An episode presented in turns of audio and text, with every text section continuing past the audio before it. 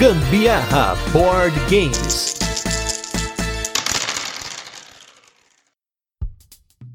Fala galera, beleza? Aqui é Gustavo Lopes, Gambiarra Board Games. Hoje no nosso 29 episódio do Mecânica do Dia, esse especial do nosso PEDA Podcast Everyday August, em que nós estamos aqui, eu e Anderson Mutileiro, falando sobre mecânicas de jogos de tabuleiro. E hoje nós vamos falar, assim como amanhã e depois, nesses últimos episódios, de algumas dinâmicas de jogos de tabuleiro que estão listadas como mecânicas. E no dia de hoje, nós vamos falar aí sobre jogo solo. Jogo solo é uma dinâmica de jogo, e aí entra num conceito porque muitas literaturas consideram como uma mecânica, mas ela é uma dinâmica, é o todo do jogo. Por quê? Você joga um jogo solo sozinho. Um único jogador joga contra um bot, contra um automa, um, uma inteligência artificial, graças a um sistema de regras integrado específico para aquele jogo. Portanto, pertence a essa categoria aqui jogos destinados a um único jogador ou que tenham um modo destinado a um único jogador. Isso aqui não inclui jogos em que um jogador joga ambas ou múltiplas facções em um jogo com o melhor de suas habilidades, algo que muitas vezes acontece em wargames né, em jogos de guerra, ou em jogadores de xadrez que jogam dos dois lados para simular o acontecimento. E aí você pode colocar aí como jogo solo raiz, o paciência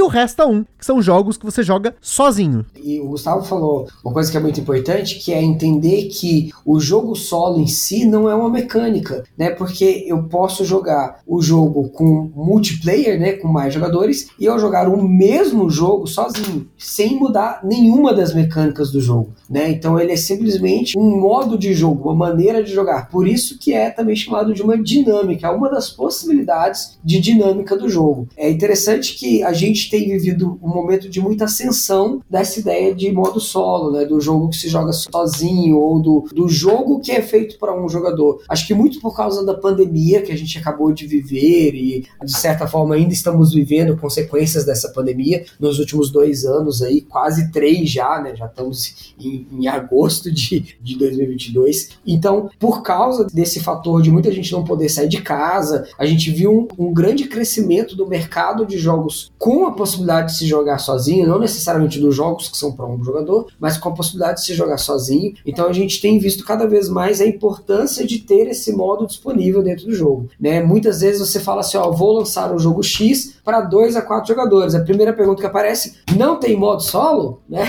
Então é, é, é, é bem incrível isso mesmo. Assim, né? Então é muito importante, até mesmo para o sucesso de uma campanha de financiamento coletivo, por exemplo. E aí é muito legal a gente ver que em muitos jogos jogos, o jogar sozinho, ele não depende de um bot ou de um automa. As regras do jogo já foram feitas para você jogar sozinho. É o caso, por exemplo, de um Friday, né, que é um dos jogos do Friedman Fries lá, o, o cara do cabelo verde. É um jogo em que você joga como o, o Robson Crusoe, né, náufrago numa ilha, tentando sobreviver, e o Friday é, é um personagem que ele conhece né, na, na ilha, então você tá jogando com um personagem que em tese estaria sozinho, um jogo solo, né? Então é bem interessante essa faceta aí que o Friday tem. E é um jogo de cartas, bem simplesinho, de caixinha pequena, que é bem gostosinho. Tem recentemente o Under Fallen Skies, que é um jogo que inclusive saiu aqui no Brasil pela Devi, que é, repito, um jogo feito exclusivamente para você jogar ele sozinho. E aí é um jogo que simula o Alien Invaders, né? Ou só Invaders, dependendo de qual versão você jogou, do videogame, que é aquele jogo em que os aliens estão descendo do céu e você precisa ir atirando nos aliens para não deixar que eles invadam a Terra, né? Então o Under Fallen Sky simula isso aí de uma maneira bem legal. A gente tem, por exemplo, também o Nemo's War, que é um jogo de caixa grande, já é um jogo mais parrudo, é um jogo temático, estratégico, em que você joga sozinho como o Capitão Nemo, né? Para quem não conhece, que é do livro do Júlio Verne, das 20 mil léguas submarinas, né? Então ele tá nas suas aventuras no submundo, né? Do, do mundo dos mares. É um jogo que eu, eu gosto bastante, é um jogo que ele até permite você jogar em mais jogadores, mas que é uma grande gambiarra, me permita aqui o trocadilho,